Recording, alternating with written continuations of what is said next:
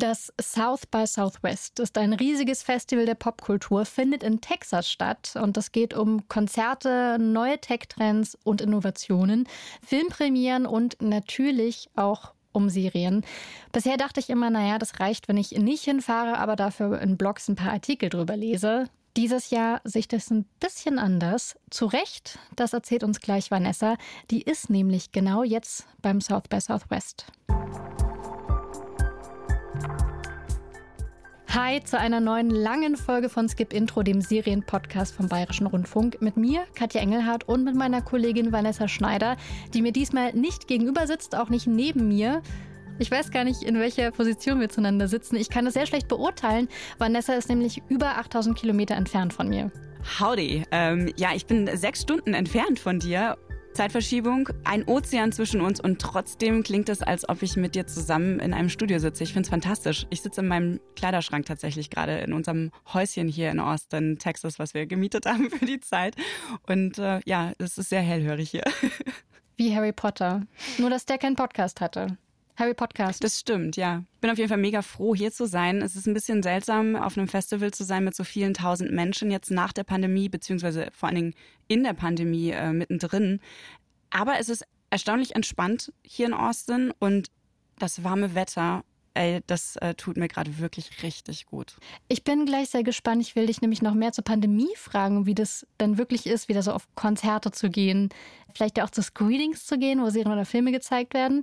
Ich muss aber ganz von vorne anfangen, weil du warst schon öfter beim South by Southwest, das weiß ich. Ich war aber mhm. noch nie da. Kannst du mir und allen anderen mal beschreiben, was ist das überhaupt? Also ist das ein Festival, was die ganze Stadt Austin einnimmt oder sind das drei Clubs? Ist es da sehr voll? Hat es viele Straßen? Wie kommt man irgendwo hin? Beim Programm denke ich immer, ah ja gut, das ist der Betrieb einer Großstadt pro Woche. Ja, ist auch extrem so. Also wirklich ganz genauso. Es ist der Betrieb einer Großstadt in einer Woche und man verpasst die ganze Zeit eigentlich alles, was man tun wollte. Sehr gute also so. Das Festival und die Konferenz äh, dauern insgesamt anderthalb Wochen. Das findet statt im Messezentrum also in Downtown Austin und in den großen Hotels drumherum. Da finden in der ersten Hälfte von dem Festival eben Panel-Diskussionen statt, Vorträge, Gespräche eben für das Fachpublikum aus der Tech, Musik und Entertainment-Branche. Und dann gibt es noch die ganzen Kinos in Austin, die bespielt werden mit Premieren von äh, neuen Indie-Filmen, von auch großen Filmen. The Lost City hat hier gerade Premiere gefeiert äh, mit Sandra Bullock und Daniel Radcliffe zum Beispiel. Aber auch Serien, die werden dann auch gezeigt. Die werden zum Teil im Konferenzzentrum auf einem großen Kinosaal gezeigt oder halt in so wirklich richtig tollen alten amerikanischen Filmtheatern. Und ich dachte, ich wäre voll geil vorbereitet und habe halt so einen, wirklich so, eine, so, so einen Timetable gehabt, wo ich alles feinsäuberlich eingetragen hatte, wann ich wo sein muss. Und natürlich schaffe ich das nicht, weil die Stadt ist relativ groß. Man muss von A nach B, dann gibt es lange Schlangen, egal ob man sich angemeldet hat oder nicht. Also es ist wirklich ein klassisches Festival, wo man eigentlich ständig in Gefahr läuft, irgendwas zu verpassen. Und viel Geduld braucht auch. Oh, man braucht sehr viel Geduld. Ja, schau ja vielleicht doch liebe Blogartikel lesen oder mit dir sprechen. Hat sich denn beim South by Southwest irgendwas verändert seit der Pandemie? Also ich habe es ja vorhin eigentlich schon angedeutet, ich war auf super lange auf keinen Konzerten mehr. Ich kann mir gerade gar nicht vorstellen, nicht. in so einer Gegend mit richtig Gewusel zu sein. Mhm. Ja, das ging mir auch so. Es war wirklich echt befremdlich, weil hier recht viel los ist. Es ist deutlich weniger los als in den Jahren vor der Pandemie. Also das Gedränge ist, ist weniger groß.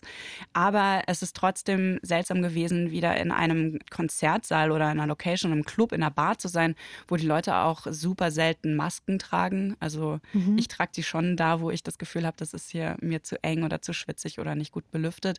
Und in den Innenräumen, also da, wo die Konferenz stattgefunden hat, auch in den Hotels, da ist überall Maskenpflicht in, innen drin. Es ist auf den ersten Blick erstmal nicht so richtig erkennbar, dass hier noch eine Pandemie herrscht, erst wenn man so ein bisschen näher ranzoomt. Was mir aber aufgefallen ist, ist, dass die Panelgäste alle total on fire waren. Auch die Stars, die hatten alle richtig Lust auf die QAs nach den Screenings und auch auf das Publikum. Weil so lange nichts mehr stattgefunden hat, oder wie? Ja, absolut. Ja, voll. Also da hast du richtig gemerkt, die connecten mit der Energie von dem Publikum, dass da so eine, so eine Emotionalität auch im Raum liegt. Also bei den Kinoscreenings zum Beispiel, da war die Atmosphäre einfach total geladen. Das hat mich richtig mitgerissen. Könnt ihr mal ganz kurz reinhören in den Applaus. How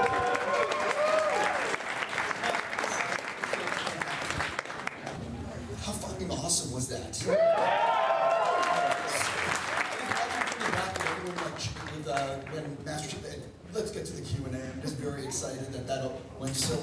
Ich habe wirklich selten jemanden gehört, der so ein QA, also eine Fragerunde nach dem Screening dermaßen euphorisch angekündigt hat. Ja, und das war wirklich überall so. Und viele Stars, die auf der Bühne saßen dann, die mussten sich wirklich Tränen aus dem Ge Gesicht wischen, weil die so ergriffen waren von dieser Emotionalität in dem Raum. Das habe ich wirklich noch nie irgendwo so erlebt. Also man merkt hier wirklich, welche Bedeutung Kino und Film für die US-Kultur haben. Eins der Kinos habe ich gerade schon erwähnt, wo ich äh, Serien gesehen habe. Das war so ein echtes altes barockes Filmtheater mit so goldenen Bühnenverzierungen Logenplätzen, also wie man das aus, aus europäischen Theatern eigentlich nur kennt. Ähm, mhm. Ähm, das war wie eine Reise durch die Zeit richtig toll. Ich habe noch eine Fanfrage. Es gibt ja Panels, Konzerte, wahrscheinlich auch Workshops. Also es findet ja sehr viel statt und da sind ja auch Stars dabei. Ich frage mich, ob man da auch Leuten über den Weg läuft, irgendwelchen SerienmacherInnen oder SchauspielerInnen, so nach dem Motto, ich kaufe mir einen Hotdog, ich drehe mich um. Daniel Radcliffe. Ja, das passiert wirklich und das ist so super strange. Da dreht man sich um und plötzlich steht dann Ethan Hawke direkt neben dir. Also ich bin aus dem Screening rausgegangen von seiner Serienpremiere. Der ist ohne Schmarrn direkt hinter mir gelaufen. Also wirklich 50 Zentimeter hinter mir und stand dann da die ganze Zeit neben mir draußen vor dem Kino und mitten zwischen den Leuten. Ich war total starstruck und habe gar nicht getraut, mich zu bewegen in dem Moment. Oder wen ich auch gesehen habe, äh, Sophie Thatcher, das ist diese Newcomerin aus Yellow Jackets. Du hast Sophie Thatcher so cool gesehen. Finden. Ja, die ist beim Essen an mir vorbei. Ich habe leider nur zu langsam reagiert, um sie abzufangen.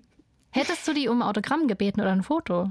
Auf jeden Fall hätte ich ein Selfie mit ihr gemacht. Oder sie mal irgendwie so zwei, drei Fragen gefragt, weil die ist ja wirklich gerade up and coming. Also ich glaube, die werden wir in Zukunft noch sehr oft sehen.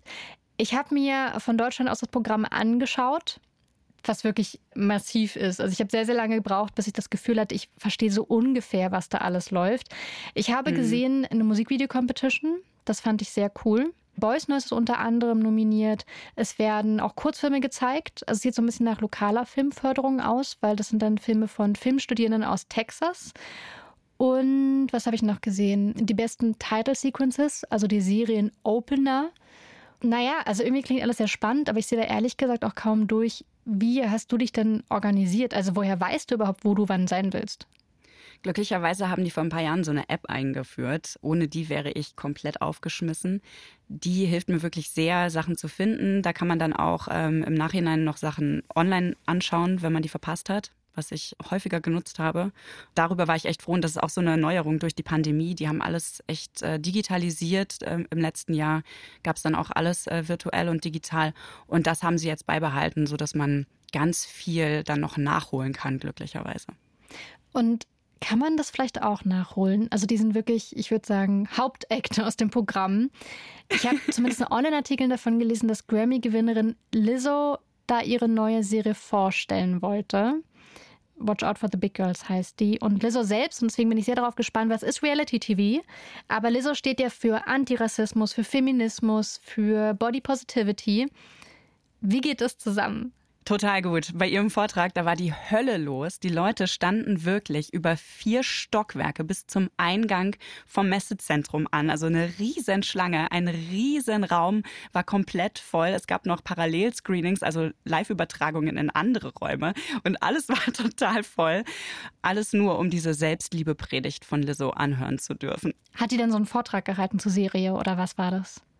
Das war ein Talk am Ende. Also da hat sie ein bisschen, ein bisschen was zu ihrer Motivation erzählt, warum sie diese Serie macht und hat aber gleichzeitig halt auch so, so ihren, ihre Predigt gehalten, ne, wie sie es immer macht, äh, zu, zu Selbstliebe. Und es gab dann auch so einen schönen Moment, wo sie dann alle Leute aufgefordert hat, aufzustehen, zu sich selber zu sagen, dass sie gut so sind, wie sie sind und dass sie sich selbst lieben. Dann mussten sie sich umdrehen, die Masken wieder aufsetzen und es zu ihrem Nachbarn sagen und dann zu Lizzo selber. Und es war also wieder auch wieder so ein krass emotionaler äh, Moment. Ähm, genau, und so in diesem Style ist, glaube ich, auch ihre Reality-TV-Show gemacht. Es ist nämlich nicht sowas wie Germany's Next Top Model ein bisschen korrekter? Ja, genau, eben nicht. Also es mhm. ist kein Wettbewerb für die beste Tänzerin. Sie sucht eine, eine sie sucht Background-Tänzerinnen und dann fliegt eine nach der anderen raus, ne, die nicht gut genug ist oder so, sondern sie will einfach mehr Frauen, die mehrgewichtig sind, People of Color, die Möglichkeit geben, in der Branche Fuß zu fassen, weil dieser Typ Tänzerin da bisher einfach noch nicht existiert. Ever since 2014, I have had open casting calls for dancers that look like me. And it's been very difficult, especially the more I'm in the industry and we have these agency casting calls. I don't see me reflected in, you know, the dancers. And then one day I said, you know what, motherfucker, if I gotta get a TV show to bring some awareness to this, then pull up my sleeves and let's go. Sie hat so eine tolle Energie. Ja, und weil sie ähm, die Tänzerin ja tatsächlich braucht für ihre Shows, wollte sie eben keine Competition machen und auch die Tänzerin dann nicht rausschmeißen. Ach stimmt, weil normalerweise bei solchen Casting-Talent-Shows fliegt ja wirklich pro Folge jemand raus. Und dann bleibt mhm. so eine übrig. Wäre in dem Fall ein bisschen kontraproduktiv, weil sie wahrscheinlich mehr als eine Tänzerin braucht für ihre Tour. Voll. Ja, Lizzo meinte auch, sie will nettes Reality-TV machen. Eine Show, in der es um Community-Building geht, wo die Teilnehmerinnen bestärkt werden, sich professionell auch weiterentwickeln können und sich gegenseitig pushen. Also im Endeffekt eigentlich genau das, was wir in der letzten Skip-Intro-Folge besprochen haben, als es um äh, die deutsche Queer Eye-Version ging. Wäre das nicht cool, mhm. Katja, wenn es mehr Reality-TV von dieser Art gäbe? Das fände ich wirklich sehr, sehr schön. Ich bin gespannt, was die Serie bringt. Es gibt ja auch Serien, die dort Premiere feiern, offiziell, wo man manchmal schon vorab ein paar Screener sehen konnte, also wo ein paar Folgen dann irgendwie schon zur Verfügung gestellt worden sind. Mhm. Und eine Serie, bei der das so ist, die ist von Apple TV. Die heißt We Crashed mit Jared Leto und Anne Hathaway. Und der basiert auf einem Podcast. Und ich habe so ein paar Folgen vorab schon sehen können. Es geht um das damalige Startup Rework. Das gibt es auch immer noch. Das ist ein Unternehmen nach wie vor. Aber den Gründer der Firma, den gibt es innerhalb von Rework nicht mehr. Der heißt Adam Newman. Und die Serie vereint so ein bisschen die Faszination, die ausgeht von so sehr charismatischen Startup-Gründern, die auch immer möglichst eigenwillig sein sollen und total crazy. Und gleichzeitig hat die Serie so eine gewisse Schadenfreude, dass Adam Newman selbst sich damit ja ganz schön verhoben hat. Mhm, ja, die hat der Premiere gefeiert. Wie fandst du die? Du hast ja vorher schon reingeschaut. Ich finde die bisher total super. Also ich habe auch den Podcast gehört, der We Crashed eben auch heißt, der im Grunde die ganze Geschichte nacherzählt. Durch Interviews mit Menschen, die damals dabei waren, aber auch mit Ausschnitten von Reden, die Adam Newman selber gehalten hat.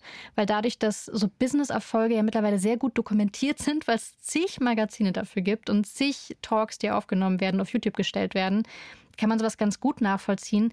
Die Serie entscheidet sich halt im Gegensatz zum Podcast immer viel mehr dann für die Legendenbildung. Das ist nicht nur ein Ort, an dem die Leute rein und rausgehen.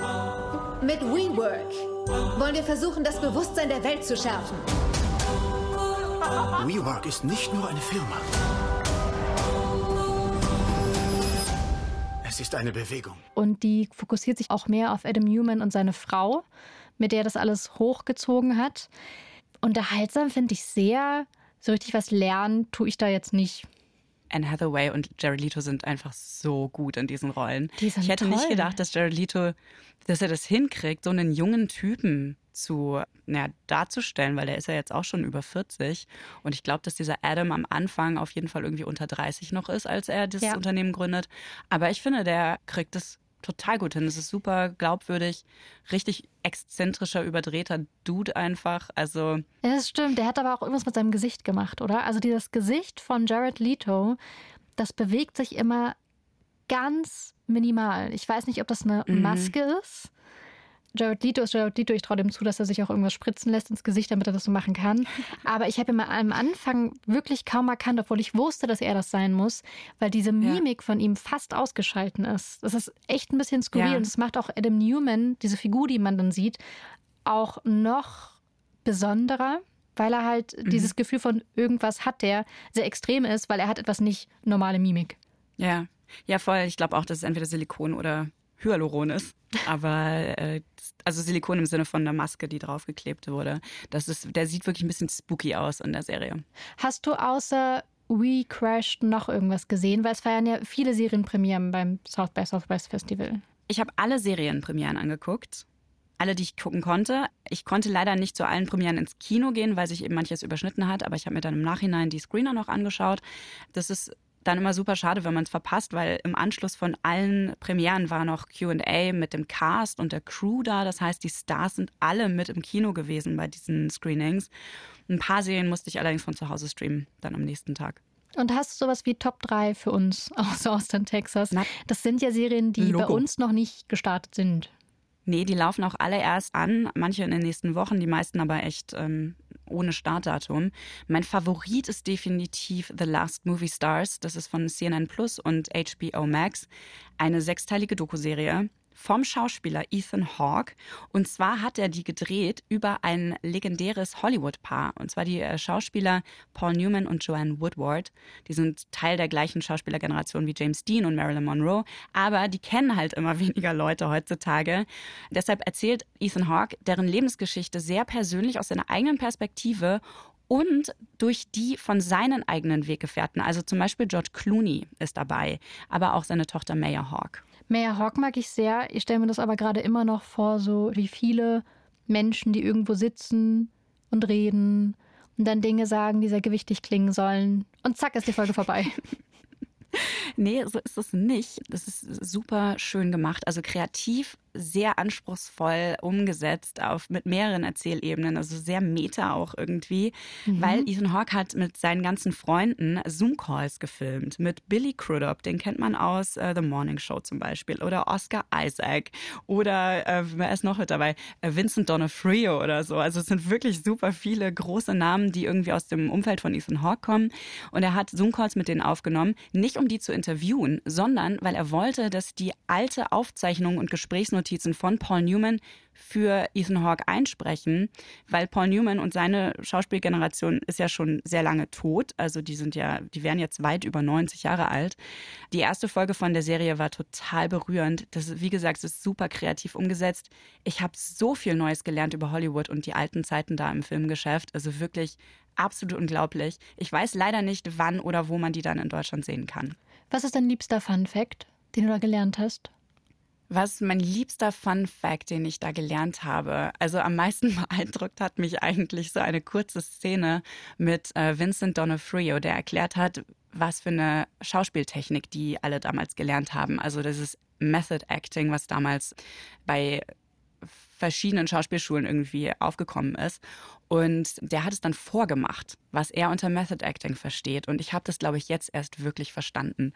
Und dann gibt es diese Szene, die ist nicht länger als 30 Sekunden lang, wo er in seinem Wohnzimmer sitzt, in so einem Zoom-Call und erzählt und sagt dann, ich gebe dir ein Line-Reading. Das bedeutet, er hat so, so eine Dialogzeile, wo er einfach nur sagen sollte, hey, hör auf damit, hör auf damit, das zu tun ich finde es nicht gut, wenn du das machst. Irgendwie so war die, die, die Dialogzeile.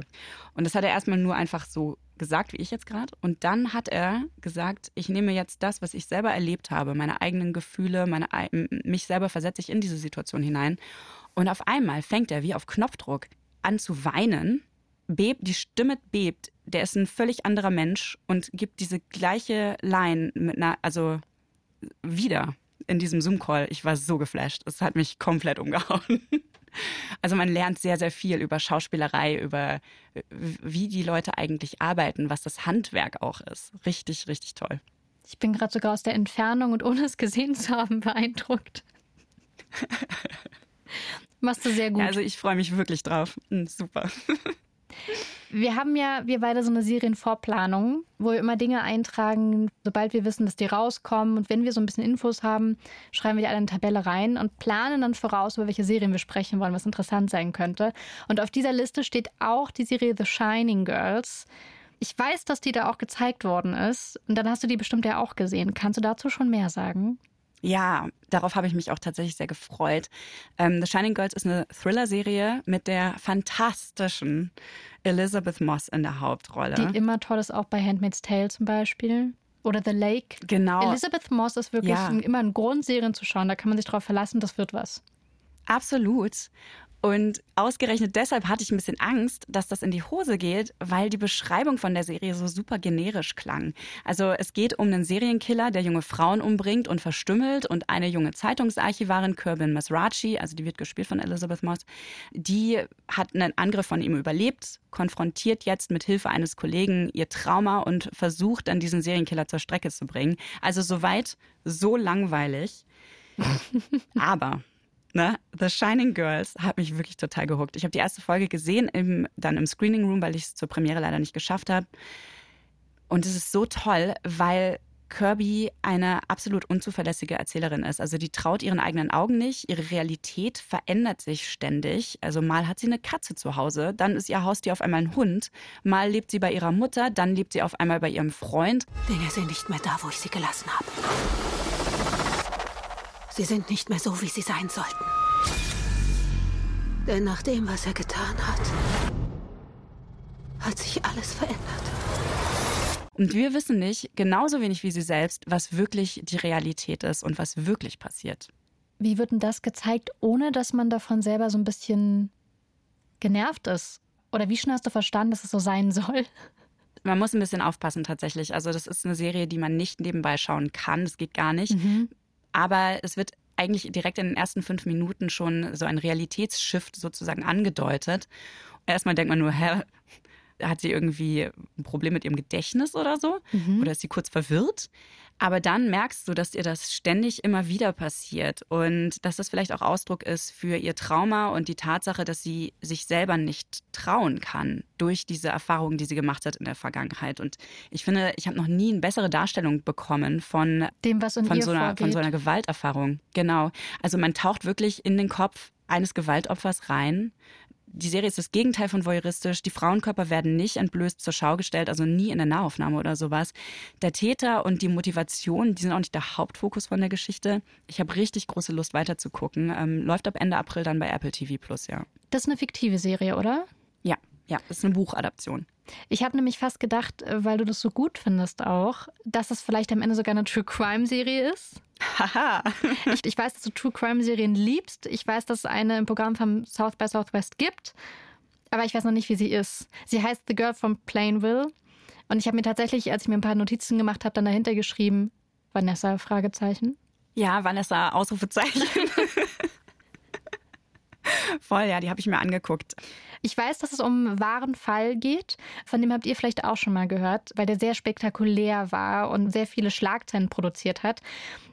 Was da passiert ist, ist ein paar Jahre her. Äh, Es gab dazu übrigens auch schon mal eine Doku, eine zweiteilige von HBO, die diesen ganzen Fall nochmal aufgerollt und betrachtet hat. Die Doku heißt I Love You Now Die. Und zwar hat das alles 2014 stattgefunden. Da hat sich ein Teenager das Leben genommen, angeblich, weil seine Freundin ihn dazu gedrängt hat und das mit Textnachrichten. Sie ist dann dafür auch ins Gefängnis gekommen. Aber diese ganzen Fragen, die man dann mit sich rumträgt, also die Frage, geht es überhaupt über Textnachrichten und was steckt dann wirklich dahinter? Weil da muss ja mehr dahinter stecken. Es muss ja komplexer sein. Diese ganzen Fragen sind natürlich nicht wirklich gelöst.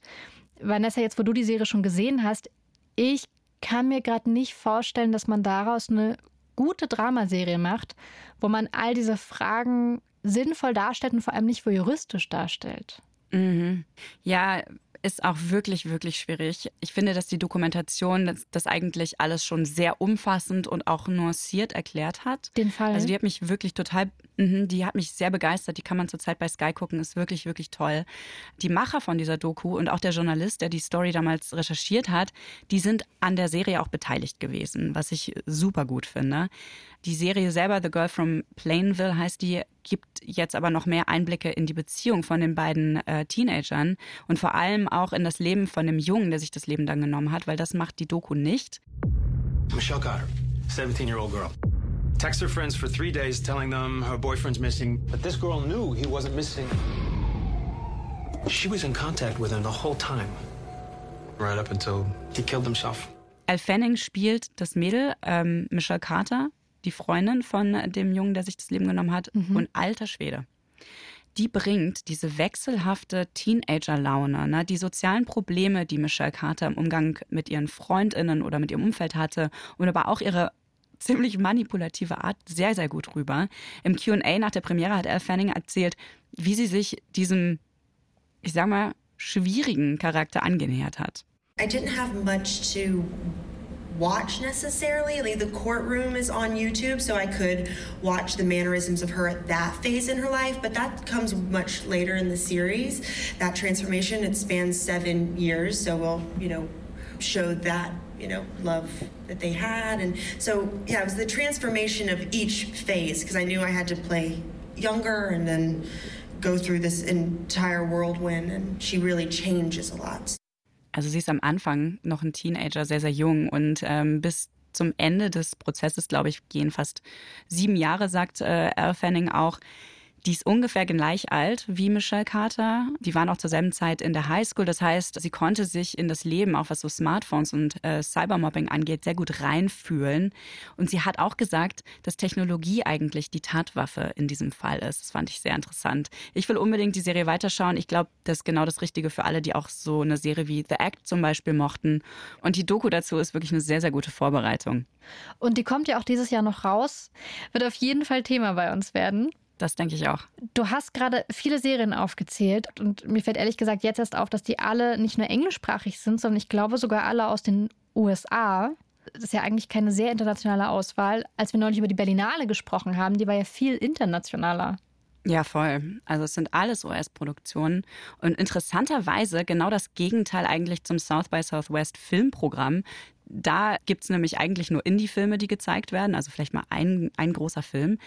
Bei den Serien ist es genau andersrum. Da sind nur Serien von großen Sendern und Streamern im, im South by-Programm gewesen. Von HBO Max, von Apple, von Showtime, von AMC. Also ich habe das Gefühl, mhm. dass sich irgendwie durch die Pandemie die Trennung von US-Produktion und den Serien aus dem Rest der Welt wieder verstärkt hat, weil das Reisen einfach so umständlich und riskant geworden ist. Also es gibt eine Serie aus den USA, auf die ich mich sehr freue. Ich weiß nicht, ob da viel gereist werden musste, aber ich weiß, dass eine zweite Staffel von Undone kommen wird. Und die Frau, die die Serie erfunden und geschrieben hat, Kate Purdy, die war ja beim South by Southwest Festival oder ist da sogar noch. Auf jeden Fall gibt es zu der Serie auch eine ältere Skip-Intro-Folge. Haben wir euch in den Show Notes verlinkt. Und in Undone, die Serie, die wir beide sehr gerne mögen, da geht es um Schizophrenie. Und im Grunde ist es dann der Look der Serie, die es für uns möglich macht, das alles ein bisschen besser erfühlen zu können, wie das vielleicht ist oder wie es im Kopf der Protagonistin aussieht. Und das liegt auch daran, dass alles so ein bisschen unwirklich aussieht, dass man ganz schnell nicht mehr wirklich weiß, was ist echt und was nicht.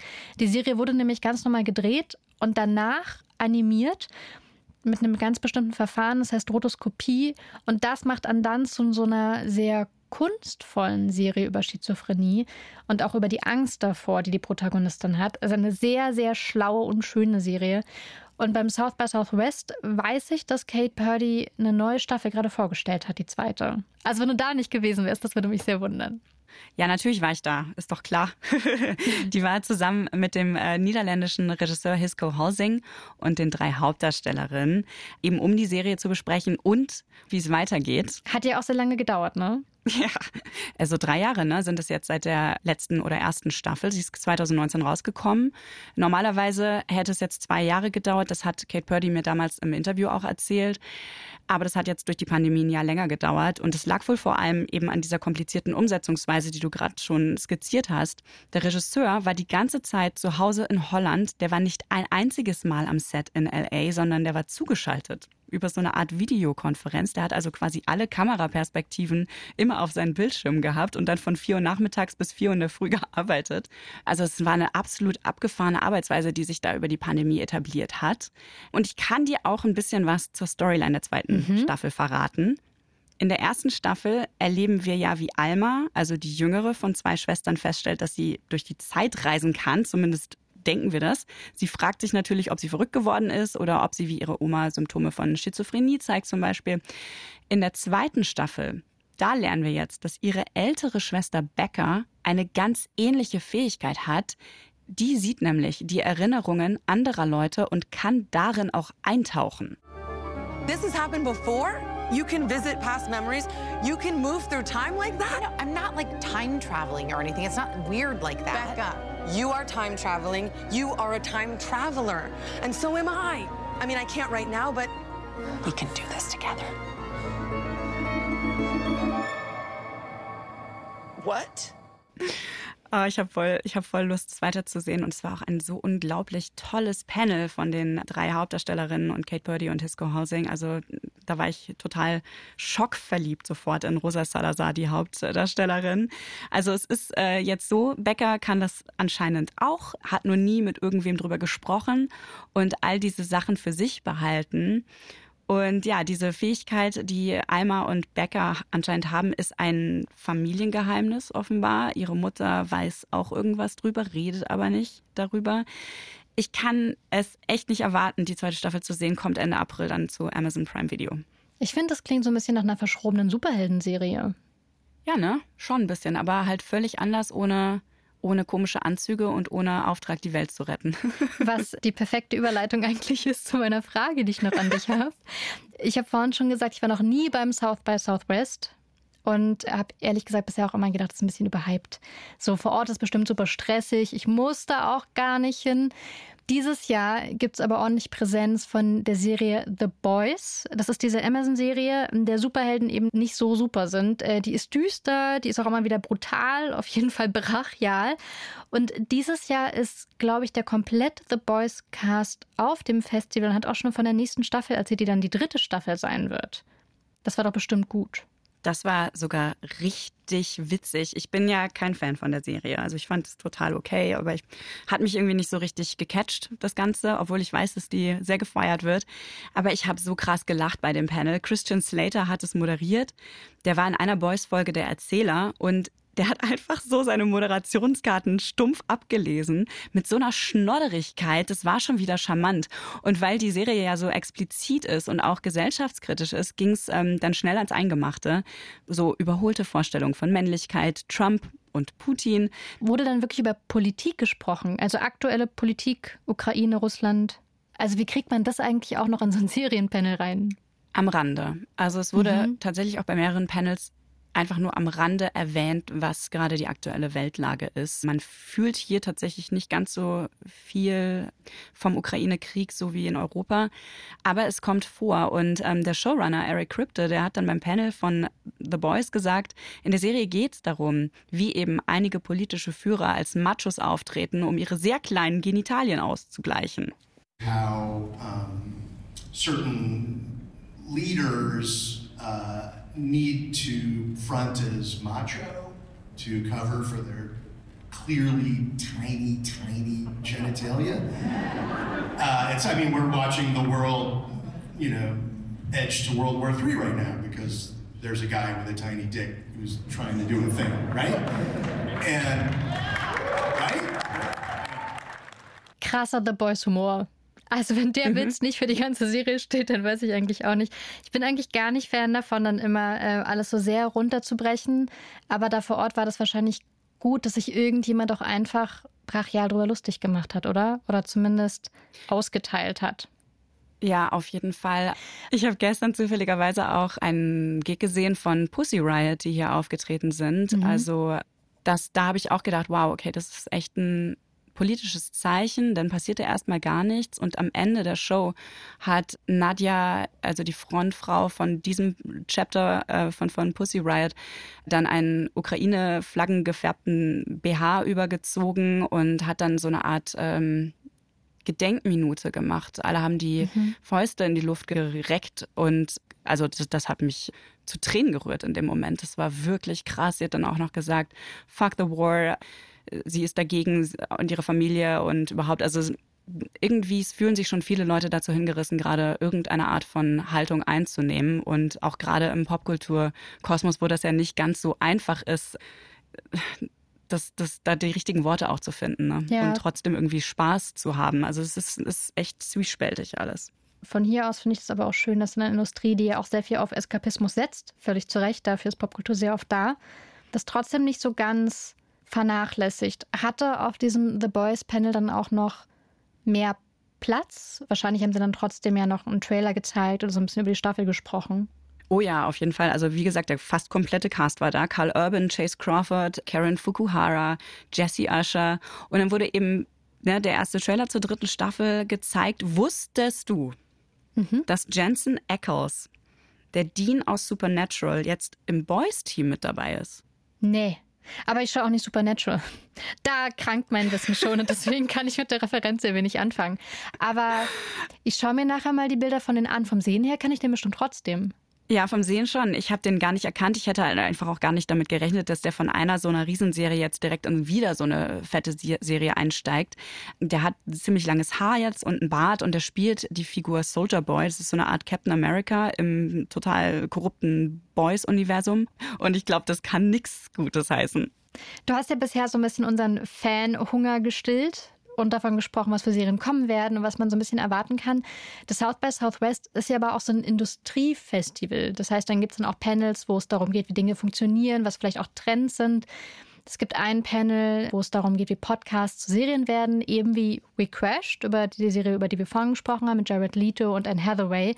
Hast du irgendwo dort bei einem Panel auch so Denkanstöße bekommen, bei denen du gedacht hast, das wäre super, wenn es in die Serienwelt Einzug hält? Weil es geht ja auch ganz oft um utopische Ideen oder Hinweise. Ja, voll. Und da habe ich mich total darüber gefreut, dass es so ein großes Thema war, auch beim South by, und zwar Games. Games in Hollywood, also wie da die Verschränkung mhm. von der Gaming-Industrie und äh, Hollywood stattfinden kann, was gangbare Wege sein könnten. Also man sieht es jetzt gerade ganz viel. Netflix hat eine Gaming-Sparte aufgebaut. Die wollen auch eigene Games herstellen. Die haben schon ihre ähm, Marken sozusagen lizenziert, wie Stranger Things beispielsweise. Die haben aber auch schon so interaktive Serien versucht, wie Bandersnatch.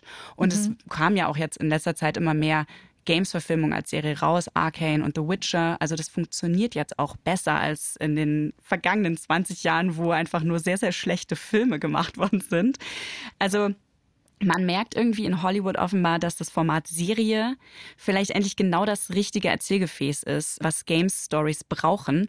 Und das habe ich auch auf mehreren Seiten gehört dann auf Panels. Also diese Möglichkeit, ganz tief in eine Gameswelt einzutauchen oder noch mehr Zeit mit den Lieblingscharakteren zu verbringen, die gibt es einfach nur in mehrstündigen, horizontal erzählten Serien. Und da ist super viel in Arbeit zurzeit.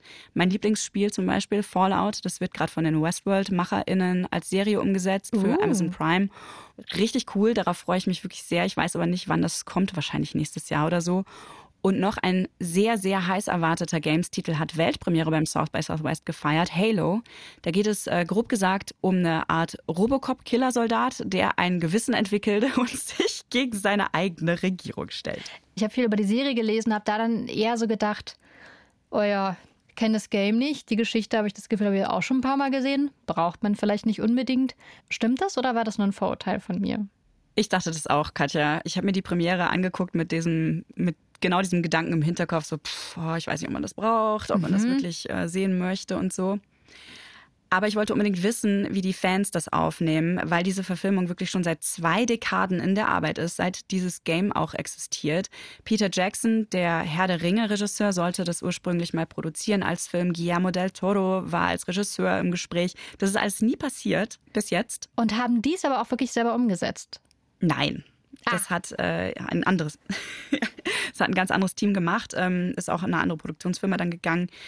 Weil ich das Spiel eben nicht gespielt habe, habe ich mir dann nach dem Screening ein paar Leute aus dem Publikum geschnappt und die nach ihrer Meinung gefragt. It was so true to the game. I was just blown away, and there's like little Easter eggs here and there. It's just, uh, if you're a fan of the games, you're really gonna like it. The casting was perfect. It really was. Yeah, no, it's incredible. I'm glad that they went like kind of with an adaptation of the story rather than taking the original game and just trying to kind of pony onto it or add to it. I'd say I'm glad that they just like restarted and they're doing their own thing with so many like iconic characters, and I'm just excited to see where they take it. I'm really glad they made this into a series. Their plan was to do like a two-hour film, and they're like, hey, let's take some time with it, make it into a series. It's really awesome. Ich war auch wirklich sehr positiv überrascht. Die Action ist wie direkt aus einem First-Person-Shooter. Es ist laut, es ist sehr schnell geschnitten. Am Anfang wirkt die CGI-Animation ähm, von den Aliens und auch ein paar von den Special Effects noch ein bisschen fake. Zumindest auf so einer großen Kinoleinwand. Was? Aliens wirken fake? Ja, also ich weiß nicht, ich glaube im, im, im, Game, dadurch, dass die gesamte Umgebung auch in dem gleichen Style dann ist, äh, fällt es weniger auf, aber auf der großen Kinoleinwand äh, war es für mich ein bisschen befremdlich zu sehen. Vielleicht ändert sich das, wenn man es auf einem kleinen Bildschirm sieht. Mhm. Hat mich dann aber auch nicht mehr so groß gestört, weil nach zehn Minuten ist das, diese Sequenz sowieso vorbei und dann ist es einfach eine sehr unterhaltsame, wenn jetzt auch nicht unfassbar einfallsreiche Science-Fiction-Serie ich glaube, dass die aber auch sehr gut funktionieren wird für Leute für mich, die das Game nicht gespielt haben. Können wir auf jeden Fall alle selbst schauen. Ab dem 24. März läuft nämlich Halo bei Sky. Und ihr könnt uns mal schreiben, weil Vanessa und ich überlegen immer wieder, was machen wir eigentlich zum Thema in Skip Intro. Vielleicht sollten wir uns ja mal mit Games-Serien befassen und ein bisschen mehr darüber sprechen und vielleicht auch mal jemanden fragen, der in Umsetzung beteiligt ist. Wenn ihr da Lust drauf habt, dann schreibt einfach an skipintro.br.de oder ihr schickt uns eine Sprachnachricht. In der nächsten langen Skip-Intro-Folge stellen wir euch die Serie Funeral for a Dog vor. Die startet bei Sky. Was euch erwartet, können wir in ganz groben Zügen jetzt schon mal sagen, nämlich ein sehr guter Cast, so ganz selbstverständliche Internationalität und jede Menge Widersprüche von Vanessa. Zumindest rechne ich damit. Ja, seid gespannt. Wo auch immer ihr uns gerade hört, lasst uns doch gerne ein Abo da und eine gute Bewertung. Das hilft uns und Skip Intro sehr. Dann wird dieser Podcast nämlich auch anderen Serienfans angezeigt. Bis zum nächsten Mal. Fortsetzung folgt. Skip Intro ist eine Produktion vom Bayerischen Rundfunk mit uns, Vanessa Schneider und Katja Engelhardt. Redaktion Martin Zein, Produktion Christine Betner und Hanna Meyer. Sounddesign Christoph Brandner und Enno Rangnick.